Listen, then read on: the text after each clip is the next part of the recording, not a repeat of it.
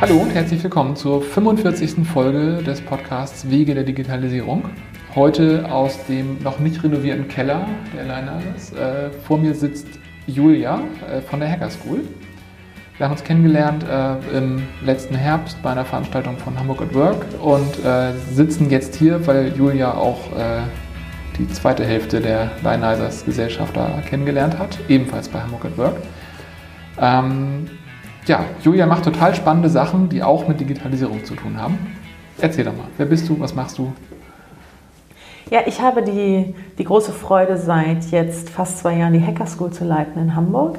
Die Hacker School ist ein gemeinnütziger Verein, der Kinder und Jugendliche für Programmieren begeistern will und ihnen einfach Tools an die Hand geben möchte, aktiv die eigene Zukunft zu gestalten, die eigene vielleicht auch digitale Zukunft zu gestalten ähm, und sie einfach mit Programmieren als der Schlüssel zu einem Zugang zum ganz großen Bereich der Digitalisierung vertraut zu machen, dass sie Kinder nicht einfach nur Sachen anwenden können, sondern sie verstehen, wie sie funktionieren und sie auch selber steuern können.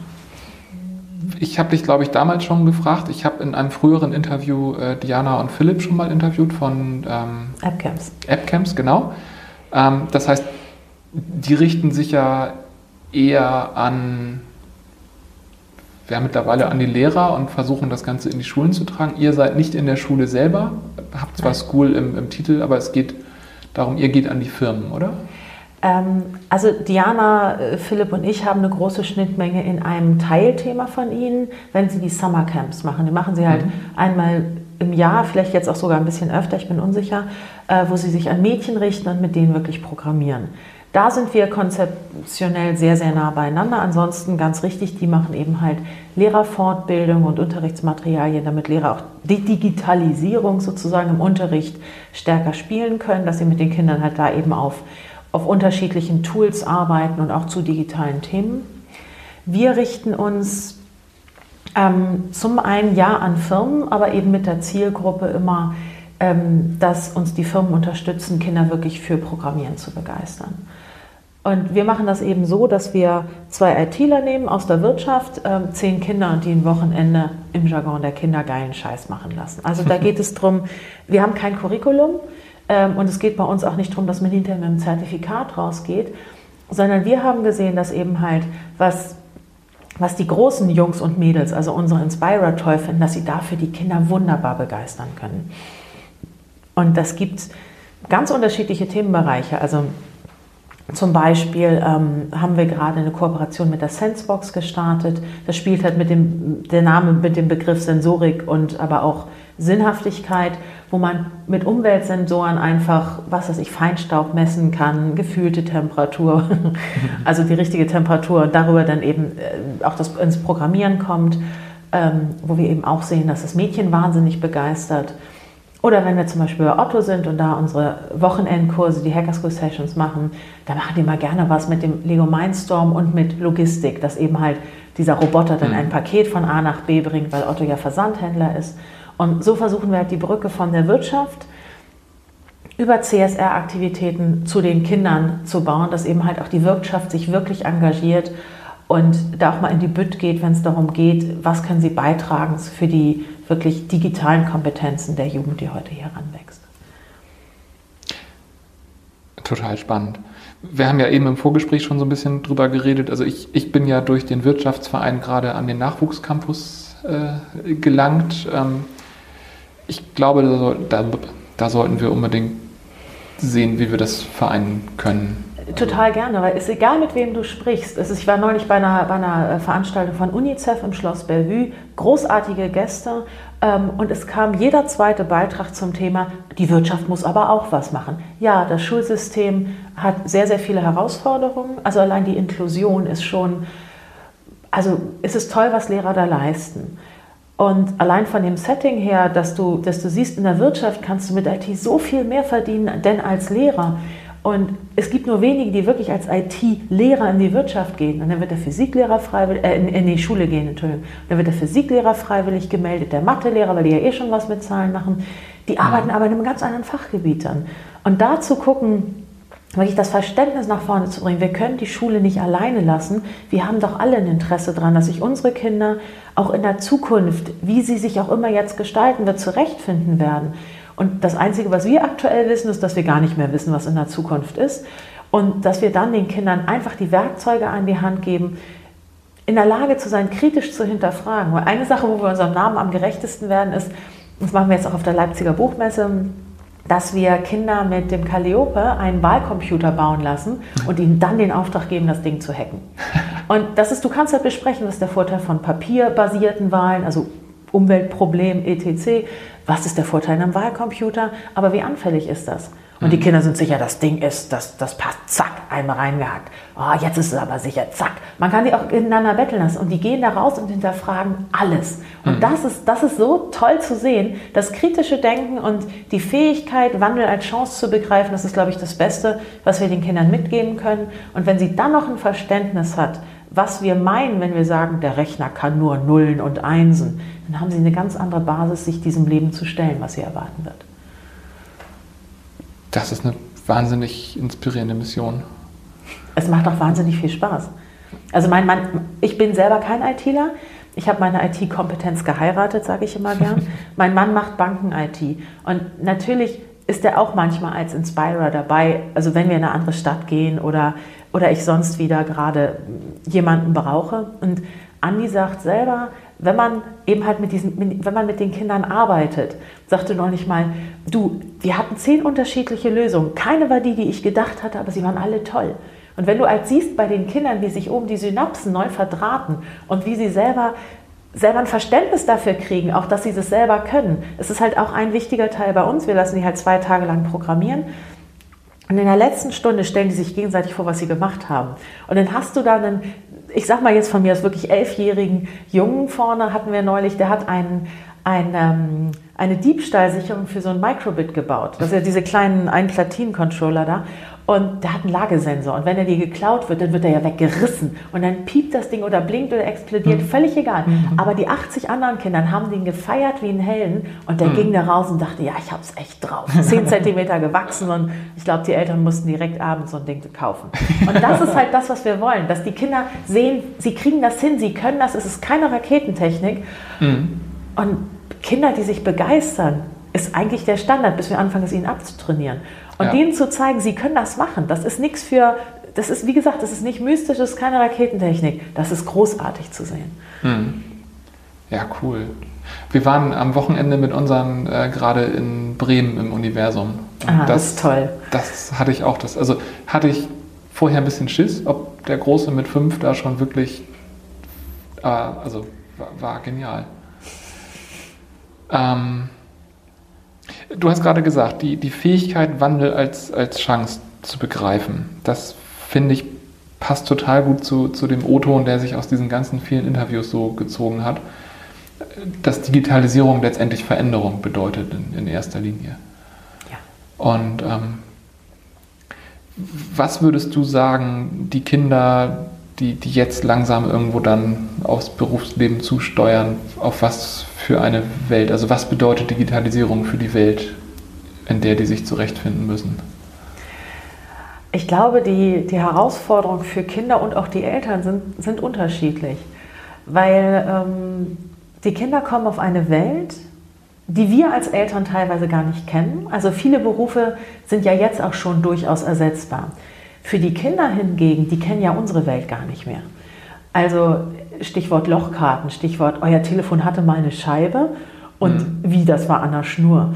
Ähm, das sind halt alles Sachen, die eher Erwachsene beunruhigen, Kinder und Jugendliche eher nicht. Die wachsen da in Teilen rein.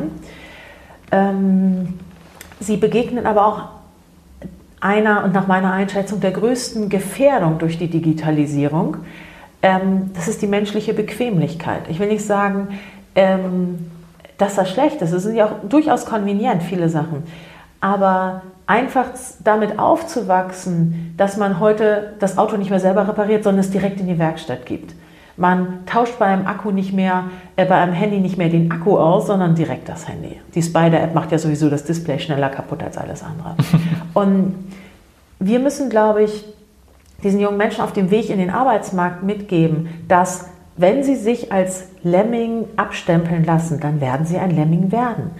Und diese Fähigkeit, das wirklich zu hinterfragen und zu gucken, ja, okay, vielleicht brauchen wir die Steuerfachangestellte tatsächlich nicht mehr in fünf Jahren. Ich möchte verstehen, was der Treiber ist, wie dieses System funktioniert. Und wenn ich da reinkomme, dann steht mir die Welt offen. Dann kann ich mich in jeden Bereich einzeln reinarbeiten. Ich habe sogar eine krasse These gerade jetzt ähm, bei der, ähm, es war eine Zukunftskonferenz oder Zukunft der Bildung in Berlin, vorher noch die Bitkom. Und da war, war tatsächlich eine Aussage, dass wir Erwachsene uns in Frage stellen müssen, ob ein Kind heute noch eine vernünftige Handschrift entwickeln sollte. Ich mhm. persönlich finde das schon gut, muss ich zugeben. Aber ich bin auch hier und da, merke ich selber bei mir, auch in diesen Mustern verhaftet. Weil die, die Aussage oder die Fragestellung war, werden die Kinder überhaupt noch mit der Hand schreiben? Die nächste Fragestellung war, werden sie überhaupt noch eine Fremdsprache lernen müssen, weil das geht ja alles per Sofortübersetzung. Demnächst. Mhm. Und ich gehe nicht alle Stellen mit. Ich finde halt, da ich selber gemerkt habe, dass Sprachen und so weiter, auch das persönliche Gespräch, ohne ich rede in eine Maschine und die übersetzt das für mich, dass das einen sehr großen Wert hat. Aber ich merke, dass wir Erwachsenen selber häufig ganz oft Angst haben, etwas loszulassen, im Sinne von, ich habe das gelernt, das muss mein Kind auch lernen, damit es gut aufgestellt ist. Und da den Kindern zu vermitteln, macht euch nicht um alles einen Kopf, aber nutzt alles, was ihr seht, als Chance, etwas zu lernen. Im Leben ist nichts umsonst. Wenn etwas umsonst ist, bezahlen wir es mit unseren Daten oder auf eine andere Weise. Aber mhm. was ihr quasi überall mitnehmen könnt, ist wirklich neue Einsichten, neues Verständnis und die Chance dann eben aktiv zu gestalten. Und diesen Wunsch, aktiv, aktiver Gestalter zu sein, das kann, glaube ich, für Kinder der ganz entscheidende Schlüssel zum Arbeitsmarkt sein, weil dann können sie sich aussuchen, was sie machen wollen. Mhm. Was ich wichtig finde, ist auch, dass wir in den Köpfen der Eltern oder auch in den Köpfen der Schulen, Schüler, Lehrer diese, den, den, den Workaround hinkriegen, dass ein Unternehmen nicht per se böse ist oder weil Gewinnerzielungsabsicht können sie nichts Gutes tun, sondern eben halt wirklich zu gucken, dass wir im Zuge der Digitalisierung das wirklich gemeinsam als Chance begreifen und sagen, ja, ein Unternehmen hat natürlich auch einen Vorteil, wenn es Menschen, Initiativen wie uns, wie Hackerschool unterstützt, weil ähm, dann auch die Leute sehen, sie tun was Gutes, sie kümmern sich. Aber es muss auch ein Format sein, wo ein Unternehmen das machen kann, weil sie haben immer noch eine Gewinnerzielungsabsicht, sonst können sie meine Gehälter nicht bezahlen, damit kann ich keine Wohnung mehr bezahlen. Also das ist ja ein ganz großer Kreislauf. Und da wirklich die, die Digitalisierung als Chance zu begreifen, dass wir dadurch, dass wir einige Aufgaben abgeben können, die vielleicht auch Maschinen besser machen können, zu denen wir vielleicht auch gar nicht wirklich Lust haben, dass wir aber dafür die Möglichkeit und auch den Auftrag haben, nach Gemeinsamkeiten zu suchen und wo wer was am besten kann und das eben halt auch für einen gemeinschaftlichen Nutzen nach vorne zu bringen. Das, denke ich, wird auch nochmal ein ganz spannender Teilbereich der Digitalisierung sein. Mhm.